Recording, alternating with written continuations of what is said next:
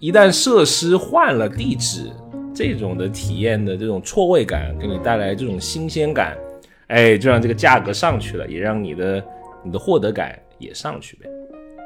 我觉得是这样，住酒店给人的感觉是让你抽离那种日日常的琐碎，包括你吃早餐、住宿那些；但是住民宿让你会去接触其他地方人的日常琐碎。哎，大家好，欢迎收听最新一期的消费新知，我是 Neil。大家好，我是 Rene。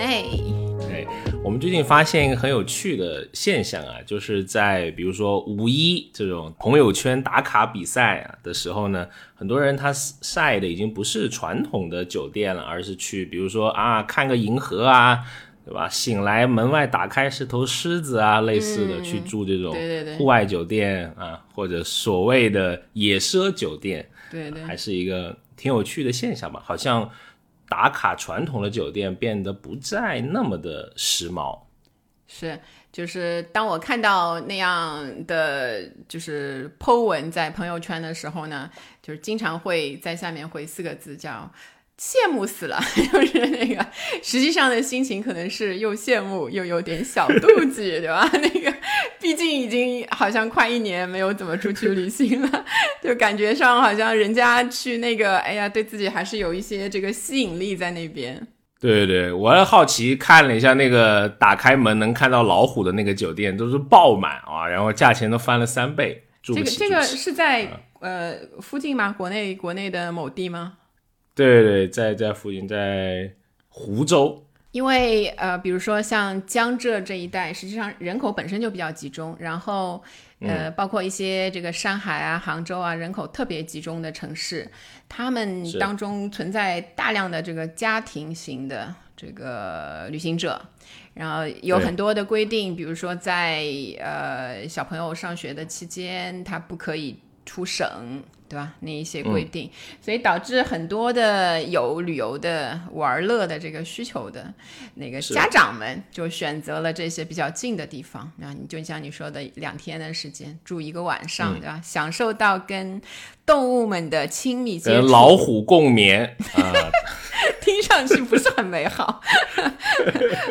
老虎不吃人，足够发朋友圈了。是的，是的，所以你看，就是其实这些酒店的价钱不便宜。就我我我曾经看了一下那个，尤其尤其是在比如周末或者是那个有假期的那些时候。真的是非常贵，我看有的都都是几千，对吗？几千的那一个，如果三口，比如我刚刚说那个有有老虎的那个，它平平时还可以吧，就是你咬咬牙，感觉也可以去玩，大概两千两千块钱一个晚上，还标还包了很多的表演，乱七八糟的，是一个乐园什么的嘛。但是他在假期的那个时候就已经到了快七千块钱。哇，七千块是就是一千美金嘛？你知道七千块在那个 传统国际人士就要想着美金，可以可以。就是我们经常去那个带着 带着这个窥探的心理看一下这个优质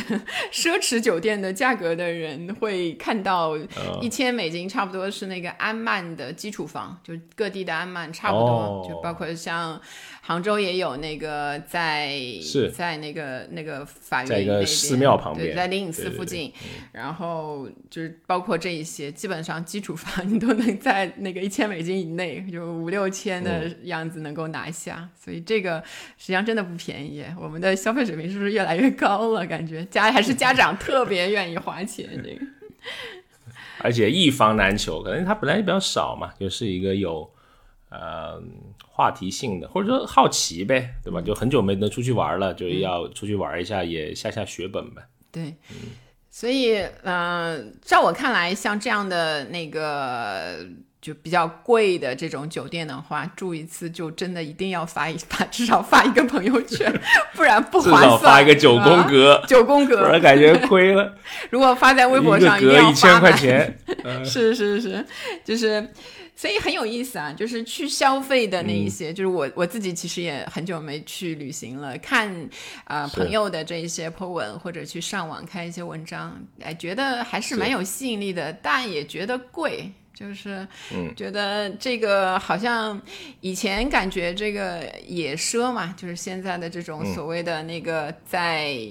比较远离人群的地方，然后又提供一些这个好的这个条件给你，然后又有一些娱乐内容的感觉，好像，呃，如果在比如说啊，就是在国外、嗯啊，你去坐一个飞机，然后弄一次这个完整的旅行，弄个几万块钱啊，一年两年，弄一个目标，设一个目标，然后去一次，然后现在它的距离变得和我们非常近了，至少他们现在打的都是那个呃野奢的那个旗号，就是他们都叫这种类似的酒店。嗯，你怎么看？比如说，你觉得什么是野奢啊？就是我觉得这个概念也是现在炒的比较火，但是我觉得都其实有点矛盾啊，对吧？就你到野外了，本来就是想对吧，搞一个什么隐士的这种感觉啊。啊，要住在一个山上啊，在一个庙里面清心寡欲，吃几天馒头包子 就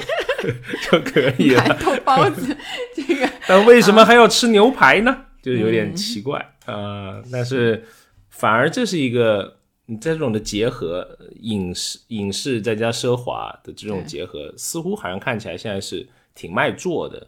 我想我们先就是想一下，其实我们也不是一步就接触到，或者也说是横空出世的一个一个概念。实际上从头如果想起的话，我们呃，比如说啊，从十八岁成嗯人，你可以正正常常的去住酒店，去住家以外的地方开始，其实也经历，哎呦呦呦，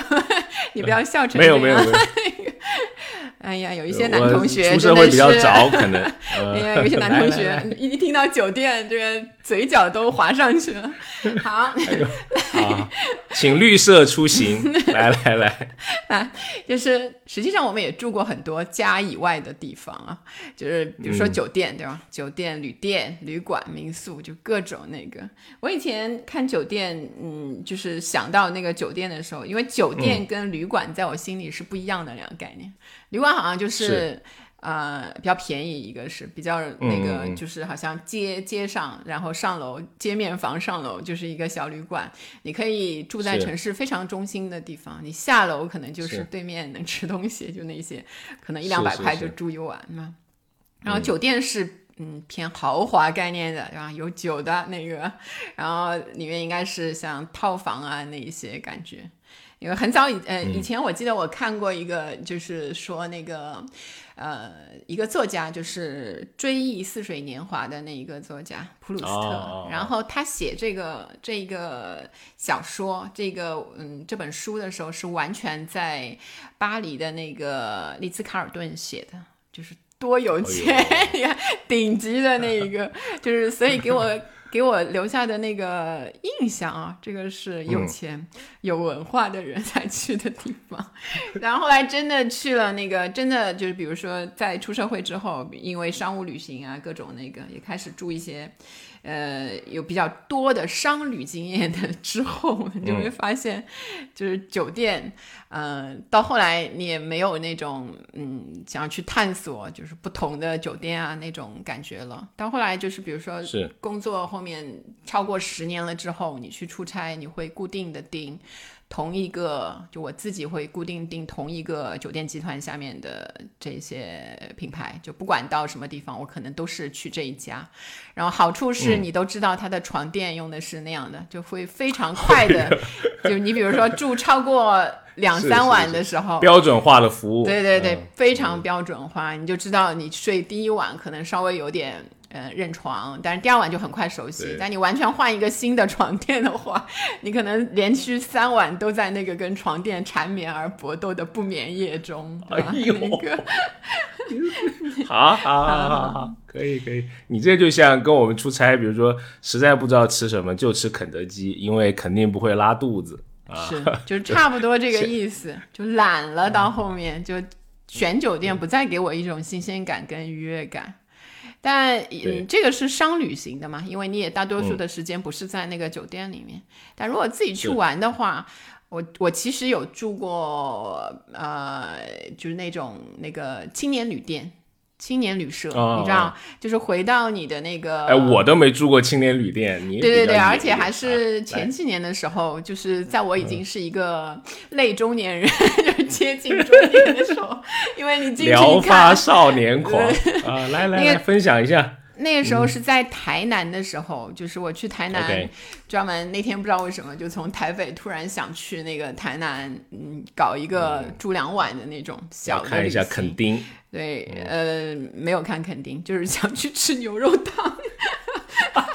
就是你知道台南的那个牛肉汤吗？它牛杀杀牛，哎，这很血腥。嗯那个杀牛都是在早上那个三点什么两三四点钟，所以你哦需要五点什么才去那边吃到的是最好吃的那牛肉汤。所以我后来想，就出于这个嘛，然后那天主要是也临时去，呃，也想着不知道为什么就想尝试一下什么类似胶囊酒店啊，就那那种又便宜、然后又年轻的那种酒店。一个是你必须睡眠非常的沉，就入睡之后不太容易醒，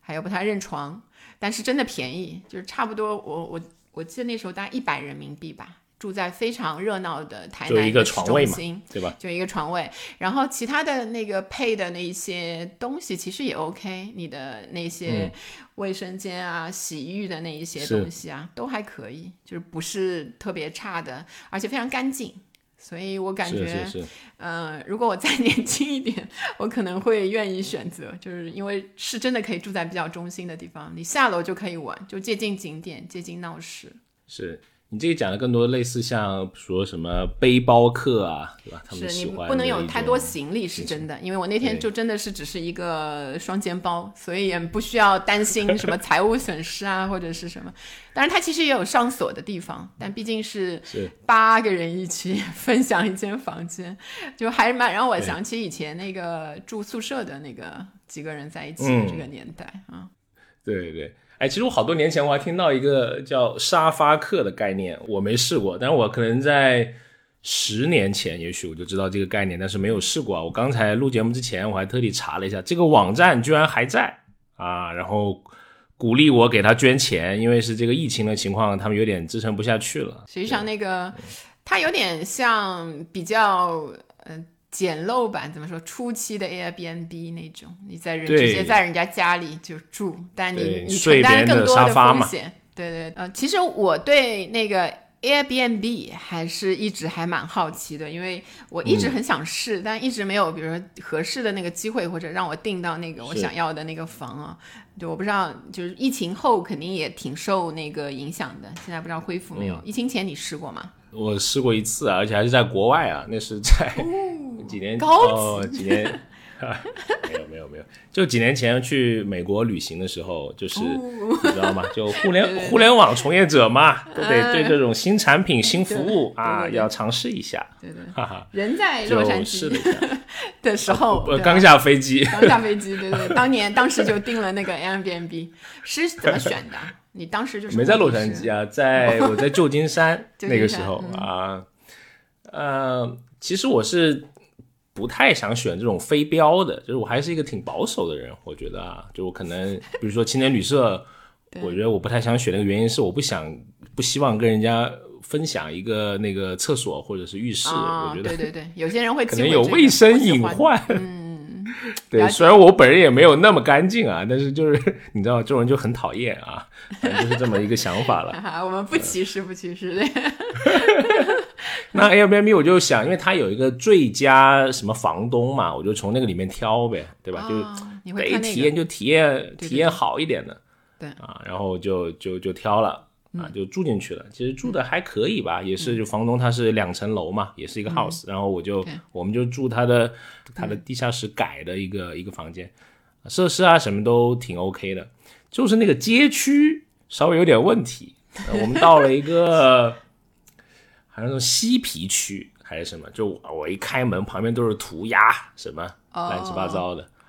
就有啊然后大金链子黑人就是 晃到你身边说，哎，对对对，非常的非常的嘻哈啊。嗯然后最奇妙的一点是什么呢？就是挨着我房间的，打开门就能看见一间武馆。嗯哇哦，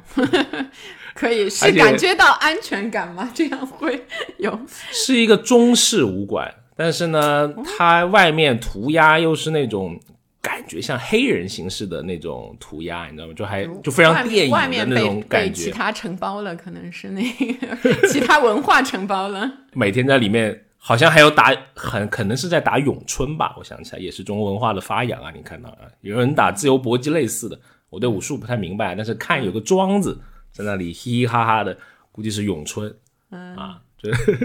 就挺魔幻的。就你走在那个街边，就仿佛你走进了一个什么美剧，或者你走进了一个什么音乐 MV 里面。对，好像这个。住这种呃民这种类型的那个民宿，很多就是旁边的那一些会给你留下深刻的印象。他一般都选择在这些地方的，就是能够深入民间的那种 感觉。是是，还还有一点印象很深刻的是早上的时候，你知道吗？居然我喝的是皮蛋瘦肉粥。哎，你的房东是什么华人吗？不是，房房东是一个希腊人。啊，然后但是我们旁不不不，他不是给我们，我们就自己出去吃，对对对。因为我有一个爱好，我就是喜欢体验各地的早餐，早餐啊，就是一个癖好啊。然后我又看到一家有一家广东馆子，然后就 很很啊，就里面卖那个皮蛋瘦肉粥，很很奇妙。那天早上就跟。一个白人，一个墨西哥人，一个黑人，我们四个人在吃皮蛋瘦肉粥，就 就一种行为非常的跨文化，非常的 英特奈熊尔的感觉，大团结的那种感觉。对对对，然后我的三流广东话还还派上了用场。哎呀，跟那个老板谈笑风生，感觉多给我挖了两勺。啊，所以你说这可能也是住酒店可能带不来的一种。比较，你说什么比较 local，比较比较当地的这种体验吧？我觉得是这样，住酒店给人的感觉是让你抽离那种日日常的琐碎，包括你吃早餐、住宿那些。但是住民宿让你会去接触其他地方人的日常琐碎，有人会喜欢前者，有人会喜欢后者。就是是一种一种就是个人选择，如果你按照自己的喜好去选的话，往往才能选到最合适自己的嘛。就以前在在书上老会看到说美国是一个民族的什么大熔炉，对吧？那可能那一天的早餐让我比较的这更加物理性的体验了这句话的一些含义吧。啊，物理性体 就是身体力行，我们一般叫对吧就感受到了那一些。是是，你表达比我丰富一点啊，怎么回事儿啊？可能就是多。然后墨西哥人还蛮喜欢吃香菜的，哎呦，这个哥们儿狂在那里加香菜，印象很深刻。中药加香菜吗？我不知道，不然他们有这个传统。我只能加香料，我觉得他加香料，他是喜欢那种就是强烈的味道那种感觉。可能是好，不讨论，不讨论。然后去台南，你记得去吃那个牛肉汤，还有凌晨五点。对对对，很适合你。我发现这个，你肯定肯定能起来。好，然后其他其实还有很多嗯类型的，比如说像特色的酒店，我我想应该比如亲子的现在是最流行的，还有一些做的奇奇怪怪的那一种。哎，我有住过那种水上的水屋啊，什么就是在。方便吗？对，方便吗？就是我说方便的，不 不，我的意思是方便的时候方便吗？是哦，没有，哎，这很很完整的，又不是直接排向大海，没有那么没有那个没有那么原生态，岸是吗？这个意思就一边连着，就是你打开门就能跳到海里面去呗，就是这样子，就对。说到这种，我住过那个三亚的那个鸟巢。鸟巢的那个酒店，就特别荒凉啊，特别就是就是只能住一晚的那一种，就是挺挺挺那个接近 野生的，但是可能也是有一样的感觉，就是你如果喜欢下山去看看那个的话，就是还是比较适合去那个山下的正常的海滩边的酒店。是，哎，你说为什么就会是这种猎奇吗？就是会选这种。有特色的酒店是你想除了住以外有更多的这种追求吗？就是就是我跟你说，你在家以外的那一个地方住的话，如果你是抱着抽离琐碎的目的，那么我们要说每个人心里都会有一个，比如说像乌托邦啊或者桃花源啊这样的这样的梦想，所以让你尽可能的就是完完全全跟你生活的地方是不一样的。那样的一种这个环境也好，所有提供的服务也好，比如说它像这种呃高价的，然后又在那个远离人群的地方，它提供的就是就完全跟你在日常生活中截然相反的体验。环境上，它肯定提供了，比如说森林、大海、湖泊、这个银河，对吧？这些标配的东西。然后还有老虎。对，老虎、狮子，对吧？那个豹子 也不知道去哪儿了，是吧？那个，所以，然后找到了，找到了，找到了，找到了。然后到那个呃室内的那一些用品，他给你提供的也是呃奢侈级别的，对吧？比较好的那些配品，房屋房间的那些配品，所以就是你就花了这些钱，能够买到彻彻底底跟你日常不一样的那个体验。而且感觉还能显得你特别尊贵一些吧，就是你能在一些极端条件下，你还能享受到一些奢侈的东西，你会觉得，嗯，哥哥有钱才能达到今天这个地方。叔叔，你左边是老虎，右边是狮子。是。就是住那个野奢酒店，当然我们现在有点感觉两个人都住不起那个月入五千的人在交月月入五十万的人，再分享一下我们的那个想法嘛，就是说住那些呃酒店的人，实际上越南。越难达到，就是在地理位置上越难达到，的确是越吸引人。你最好是以前在国外的那些野奢酒店，就要么就在什么非洲啊那些地方，要么就是在一个岛上，你飞机完了换小巴，小巴完了再换水上飞机，就是那种那种方式。但同样就是它会带来的，就是对度假的时间上其实是要求会长一些的。不像我们现在江浙的那个什么，呃，浙江小瑞士，对吗？浙江现在有二十几个小瑞士，江苏江江苏 又来黑我们 浙江，所以它都是开车两三个小时就能到的，就是它在可达性上非常的好。就虽然，所以我我更偏向把它们称为一种轻野奢，或者是高级农家乐。就高级的农家乐那种感觉，就是他他非常容易你这句话。好，好，所以话糙理不糙，反正是这么个意思。评价野奢。平价的也是，相对来说，你嗯，其实花的也是一个高级酒店的钱，对吧？两三千，其实对很多人来说，花一晚，尤其在疫情后，他对享受这个旅行的需求高涨的情况下，是又能提供一些跟普通的酒店不一样的那个体验。另外就是我们在疫情之后，对人多的地方，可能多少还是有一种。保持之前的一种不 保保持一种对人群的隔离的那个状态，他不想到人太多的人挤人的那个地方去，所以会有这样的一个忌惮。所以野奢或者轻野奢这种类型的住宿方式，还是蛮能能够获得大家的放心的。哎，我还专门去查了一下这个野奢是这个这个概念啊，国外流传过来吧，原来叫国外叫这个什么 glamping。就是豪华露营这么一个初始的概念，就是你在啊，嗯，对。对对，英语很好啊，嗯，glamorous camping 啊，就是在这个毫无人烟的这个环境里面，你还能享受顶级奢华的设施以及服务啊，就感觉就跟以前那个皇帝出去什么皇家园林狩猎感觉啊，对对对，有点意思，就是。对，用最豪华的装备，对吗？打那个野兽的时候，嗯，呃，三百个人一起出去，然后打两头鹿，差不多是这种感觉。可能权力的象征吧。可能最最开始的时候，那可能在后面就变成大家对猎奇以及对新鲜事物的一种好奇吧。那你老住五星级的酒店，其实或者说你住一些普通的酒店，可能你不再满足了，就是你不再满足于你在旅行中的快乐，你得玩一些这种。没玩过的，嗯，才会觉得更有意思一些。那整个市场目前看起来是这样，就不只是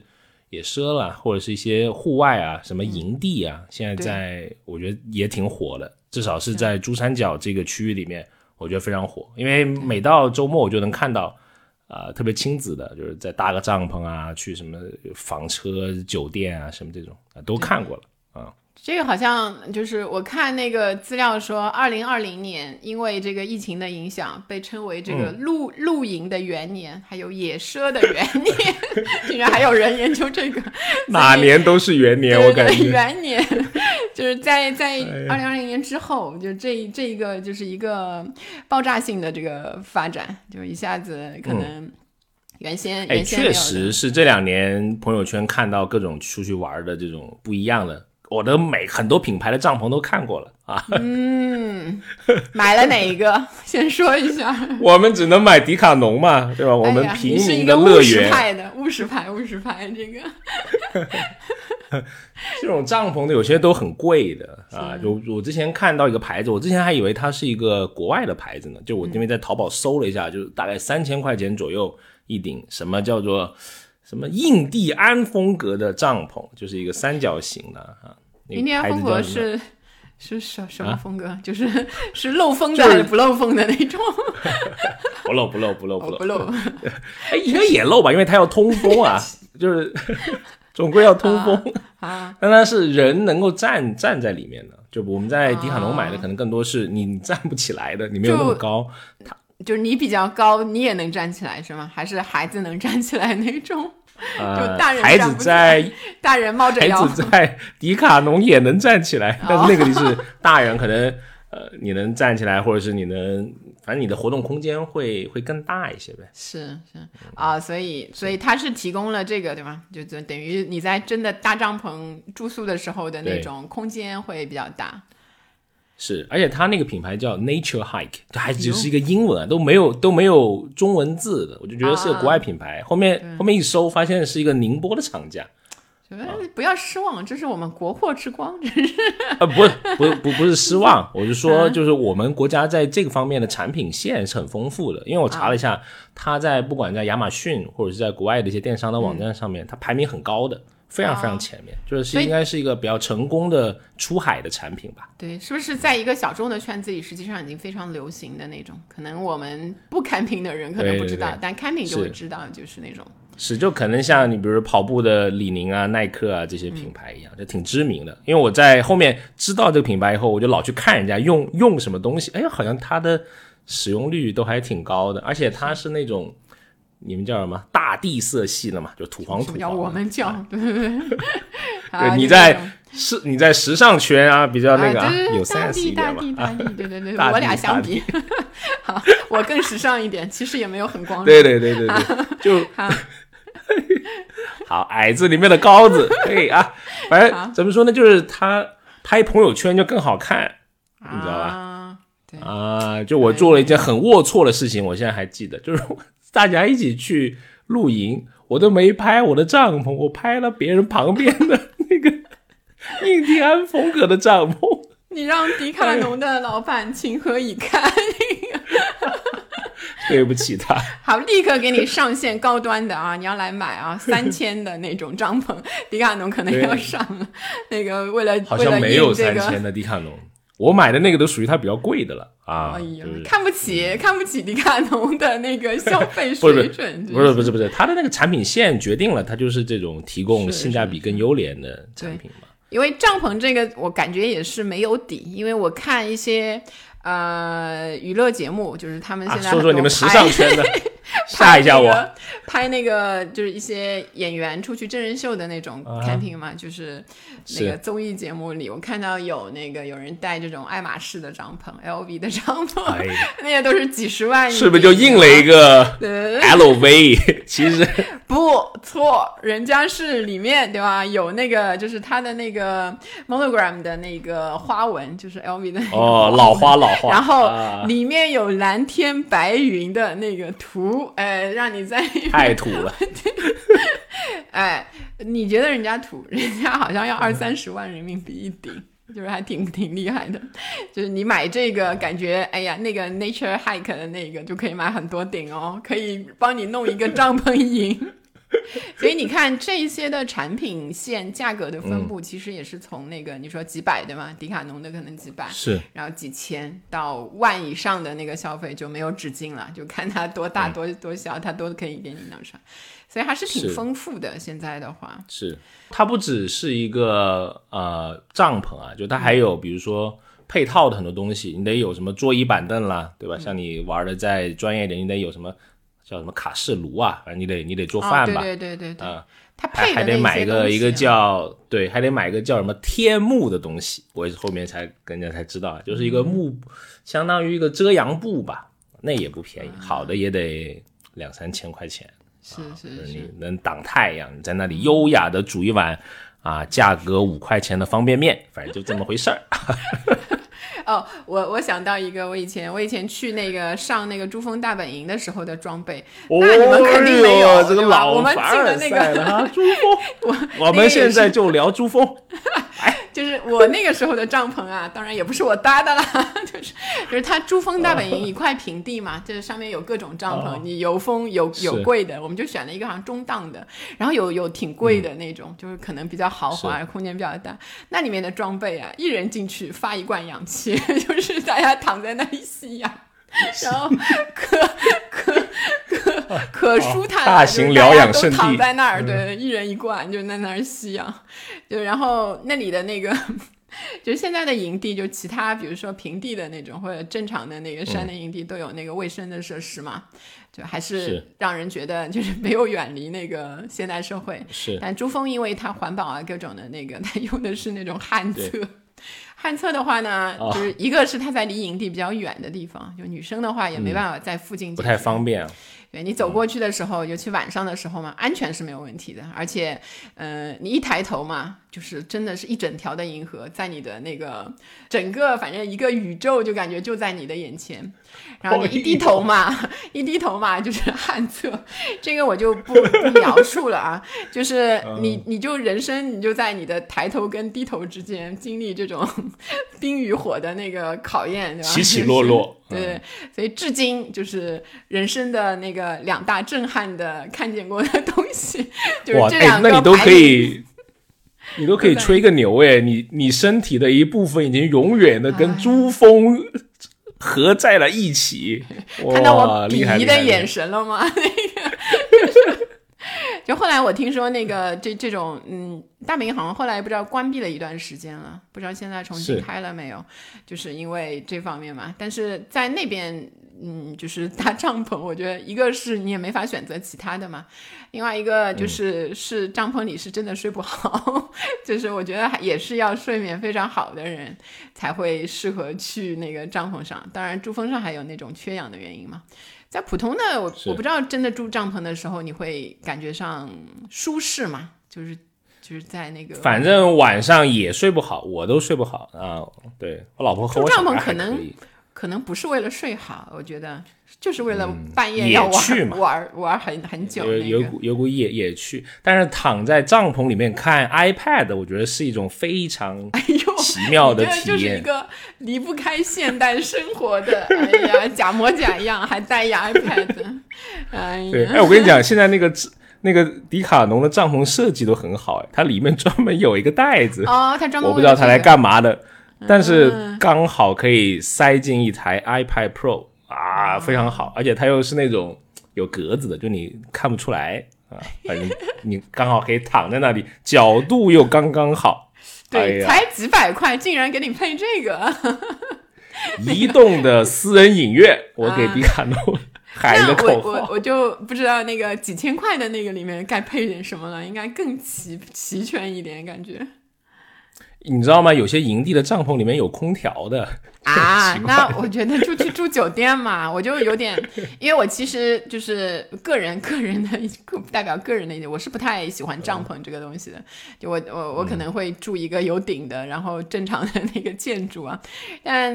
很多人好像就是。它其实要在帐篷里实现的，就是一个传统酒店的那种舒适度。其实这种也没啥意思，你就没有办法真正的去体会帐篷的好的那一些地方，或者你就是干脆提供一些，就是在帐篷里拍摄一小时，对吧？让你发朋友圈，然后你晚上睡，可能还在旁边的那个小楼里，就正常的建筑里睡，不是挺好的吗？一样收钱。其实很多的。消费者都是就觉得，哎，帐篷要住一个晚上，不挺好的吗？就是好玩呗，对吧？就像你去蹦个极啊，去珠峰上面上个厕所一样，这种的感觉，就是一种好奇嘛，没有想那么多的。那尽量能舒适的话，他肯定会想尽量舒适的，对吧？他不愿意舍弃那么多的呃舒适感。是我在那个营地里面，我都没有自己做饭的，因为旁边有阿姨可以做饭的，我都去吃。阿姨做的菜，我觉得一半就是我说的那种，就离不开现在生活，又要享受这个野趣的人。对对对，可能我就代表，会不会代表或者呈现了部分的消费者的这些行为呗？不过也是，你看我以前在清迈的时候住过一个酒店嘛，就是呃。他是那种我我觉得那当时我还没有那种野奢的概念嘛，但现在想起来可能也是。它是在那个他可以玩什么？水稻田，就是他的旁边就是全是水稻田，然后呃，你他酒店提供的那个娱乐项目，就是大人小孩都可以去插秧，你知道就去插秧，就真的插秧，就跟着他会有那个酒店的人带领你，然后你还可以泰国农家乐可以，对对对，太 骑水牛。骑水牛，哦，骑水牛，对对对，就是他，而且收的也不便宜嘛。那个他本来酒店的价钱也贵，然后你就很奇特的一个景象，就是他其实嗯，水稻田面对的就是他那个喝下午茶的那一片那一个餐厅嘛。所以有的人就在里面花钱，对吧？就是好像价钱也差不多，可能就是你起插秧的那个价钱和你在里面吹空调那个，嗯，吃那个下午茶点心的那个价钱差不多，你花钱差不多，体验就是不一样。一个是给你那个体会，但你去插帮他插秧，你还得给他钱。就是大家你看去住这些酒店的人的那个追求，其实蛮典型的，就这两种，一种他就是要舒适的感受。另外一种，他要去体会那一些，我情愿花钱去体会那一些的感觉，就是对，是现在的两是买了一个体验嘛，对吧？所以说，野奢本来就是嘛，对，是这种体验，还是这种叫现在流行这儿嘛？这种体验感、仪式感的消费，嗯，还是挺潮流的，我觉得。不过，在体验感、仪式感的野奢上有最大的一个问题，就是你体验过一次，可能不想体验第二次。不像那个酒店会有一些对忠实的客户，就像我可能那段出差的时间，我会反复的选择这个品牌下面的这个酒店。但你很难去浙江的小瑞士一次，要把 其他的十一个小瑞士一起走一遍，对吗？或者说你要反复的去那个呃大帐篷的帐篷的营地，每到有空就就想去，可能还是下一次会换一个，因为差不多。可能可能他消费的这个目的和场景不太一样，就我们住传统的酒店，可能还就是为了住，对吧？可能你要考虑到。商旅的关系或者交通的便捷，那可能去玩这些户外的或者说野不野奢的这种酒店，可能更多是一种娱乐。我觉得，就它是一个娱乐设施，你得重点不在住，重点在好玩，可能能发朋友圈。对于部分的消费者而言，还有就是能分享这一个呢，也跟野奢，我觉得一开始。做野奢，就是体验这种在外面奢侈型的那种 camping 的这种人群也有关系。因为我我我看到一个，就是比如说像浙江嘛，玩装备这种野奢的，基本上一开始都是摄影师人群和设计师人群，就他本身在这方面 拥有一个技术，然后相机啊、云云台啊这这一些东西，他本来就有，然后呃。他可以有比较好的那个分享的这个艺术水平，拍出来就让你想想要去。然后另外就是他本身的收入相对也比较高，所以他会呃在这些设备上反复要升级设备啊，更新设备，也会引领起这种类似 KOC 或者 KOL 去引领一些潮流。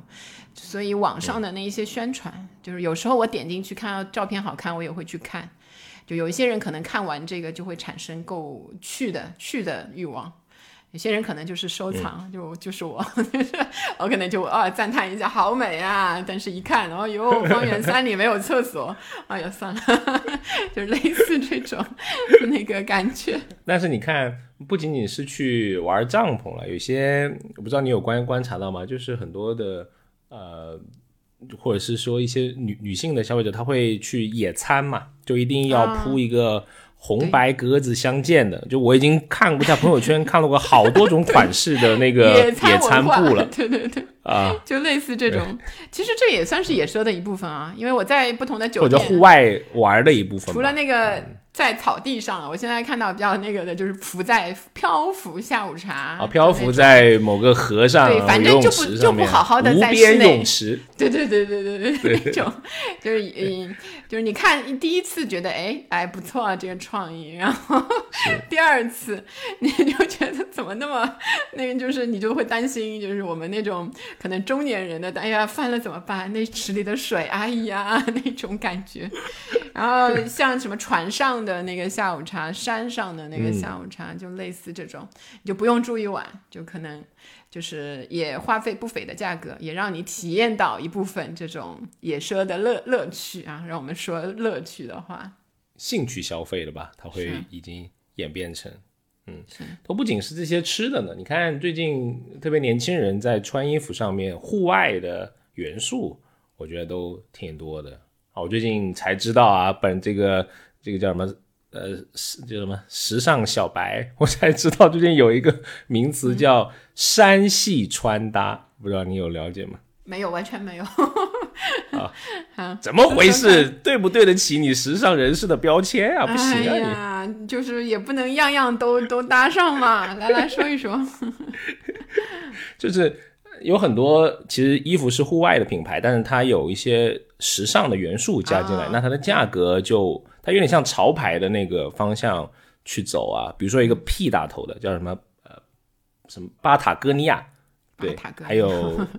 都是国外的品牌吗？国外国外的品牌为主的多，但有些也是会被收购的，比如说像啊有一个在户外圈挺流行叫始祖鸟吧，其实现在也是安踏，对对对，是安踏旗下的。还有什么？比如以前比较流行的北脸，然后现在又有一个紫标北脸，就是现在要专业一点，要专业线，某一条线吧，就是他就会你 也不知道，更多是在，我也没玩这个穿搭，我只是看到了，那肯定贵一些嘛。OK，嗯，是，就我的不是指标的，反正我翻特地翻了一下我的裤子，没有。要不要给你买一点颜料？所以就是关于户外用品，实际上现在在呃现在这种疫情新常态期，还是进入到一个发展比较好的那个趋势啊。我看到一个数据说，今年我们国家的户外用品相关企业一共有一百六十五点三万家，就最多的那个省是在陕西省，陕西省一个省就有三十九点九万家企业。然后其他的就是浙江和河南，就是二的二和三位，所以集中在，基本上我估计大部分集中在这三个省里面了，已经。嗯，哎，陕西排第一，这还有点出乎意料啊，就是它是生产这个产业带，对对对，是，对，可能有一个产业带在在那边呗。专门做这种户外，而且很容易形成那种规模化的效应吧，就是慢慢的起来，零星起来，然后就开始大家都会往这个方面去去发展户外的那个产品。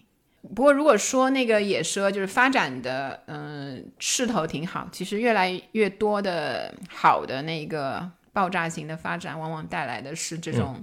呃，有一些吐槽，对吗？我就看过，就是最近啊，你主要负责吐槽。啊，不行！你的人设就是这样呀。今天已经吐的够多了，感觉有点哦，好，hold 不住，吐坏了。好，我最后吐一个，就是莫干山。我要说一下莫干啊，莫干山，对，不建议就是轻易前往。本人去过啊，就在江浙沪一带是赫赫有名，因为它有一个什么新谷，某新谷，对吗？就是非常贵的一个一个 L 新谷。你 直接说吧，你，然后就是有我有非常多的朋友，就是就在他前几年就刚开的时候，就三四千一个晚上，就有钱的朋友都去了，然后都去一次以后不去了，但在朋友圈都还是 就是语焉不详的说，就是呃还 OK，就是但可能下次会选其他的地方那种嘛，就还嗯，然后后来莫干山上就出现了一大。批的这个野奢酒店群，就别墅酒店啊那一些，因为莫干山有一个特点，就是你你它的那个旅游的嗯指导性给你的那种感觉，就是你必须在上面住一晚。要不然你就是住在楼、呃山下的就德清那边嘛，那那边就是正常的县城，就是住宿也比较便宜，也有很多连锁的那种中低档的那个选择。但一上山的话，你就是一两就是平日啊，就是一两千，然后到那个节日，你可能三五千的那种，就非常贵，就相对于那个江浙的那个水平来说。然后很多的呃酒店的这种呃挂着有奢野奢的牌子的酒店，其实蛮名不副实的，就包括服务的水平。一个方面，因为它分布的比较，就是它其实交通工具是需要非常给力的，你才能达到一个交通比较方便或者下山比较正常的那一个方式，要不然你就真的是呃全靠走，就是在因为在山上嘛。然后还有就是那个卫生水平，还有那些配备的，可能山上一个是我觉得气候的条件有关系，另外一个就是人、人手。你如果是非常好的卫生条件的维护啊，那一些呃里面的设施的维护都是需要比较多齐全的人手，但是很多都还是用那种农农家乐的方式在经营。所以价钱你出的是、可能是，比如说五星酒店当中，你有的已经达到，比如说文华和半岛的那种价钱，呃，便宜的也达到了，比如说万豪啊那一些那一些酒店的这个价位。那你享受到的可能是那个、呃那个什么如家呀，类似那种就是相对快捷酒店型的那一种服务，就当中没人的，就是当中你就自己顾自己啊，你就那个去去，比如说呃 check in check out 的时候，我就来接你一下，当中就真的是让你野奢，非常野，就四围没人。完了，你把那个 top 前五的酒店全部得得罪了一遍。啊、好了，吐槽完了。但是呃，不是莫干山的一个问题是什么？就是可能钱赚的太容易了，我是感觉啊，是一下子就是比较火爆非常，在某些嗯，时间比较快。但其实它上面也有不少还不错的因是是素的，是就可能你要注意的甄选一些。这个就有点而且你的这个心理心理预期要放的稍微低低一点，因为你看小红书或者你看那种就是很大片那种感觉，你真住进去也就那么回事儿，就你不要抱特别特别大的一个期望，可能就大家就这个体验呗，就这个竹林里面就就也挺好玩的，其实，但没有 没有没有那么卧虎藏龙啊，勉强。就也还可以，因为里面它有一个尤其是设施团建什么的也还可以吧。我我们之前是去那里团建，烧个烤，打个桌球，在里面在竹林里面打桌球那种体验，和你在街边桌球店打桌球的体验哦还是不一样的。就漂浮下午茶，我知道，就是那种类型，对对对，因为一样下午茶。是因为一旦一旦设施换了地址，这种的体验的这种错位感，给你带来这种新鲜感，哎，就让这个价格上去了，也让你的你的获得感也上去呗。所以我们刚才讲了这么多，就觉得，呃，这其实也是我们的旅行消费，就是或者我们说我们的景观消费，到达了互联网时代之后，就是也形成了一些新趋势。新的趋势，对吗？所谓的那个互联网时代的景观消费的话，它很多，比如说它需要有分享性，对吧？然后它要有这个打卡性，就是你一个完了还要有另外的一个一个给你给你去像那个做任务一样。就是，但它的问题可能就是，比如说复购性不高，然后它其实还有一些、呃环保性上面的问题，因为所所谓的这个旅行，就是比如说它的产生的一些影响，尤其是到一些人际不太多的地方，它本来那个地方的嗯主要的生活的生物可能不是人类，但是你去了之后，你就占领其他的生物或者是其他的人的那一个原来的领地的方式，你来创造自己的一些这个景观消费。所以在我看也有一些啊、呃我看到有两三几个酒店最近是被关了，就是被那个直接关闭的，就是因为在比如说对山、对那个海，它的那一些呃环保上的那一些呃侵占性，嗯。对破坏的比较严重。所以这个 还是挺有意思的，就是我们既希望这种经济能够长久的发展，然后又希望它对呃自然的那个影响可以保持在最小的那个状态。然后多一点人去打卡是好事，就是但是踩破了那块地就不是好事了。对，就羊毛薅的太多，羊都薅秃了。是是是是是。嗯，好，Anyway，也是新时代的新问题吧。对对对，露营的元年二零二零年，今年是那个什么二第二年吗？期待这个。现在这种元年真的是什么都可以是元年。哎呀，前两年又是什么盲盒的元年？哎呀，这些人搞这种概念还挺厉害的。对，那，如果你对类似我们聊的这些跟消费相关的新趋势、新数据你有兴趣，欢迎你订阅在播客元年订阅我们这个消费新知这档节目。我们每周都会出一期类似这样的节目。好，那我们期待下一期再见，拜拜。好，拜拜。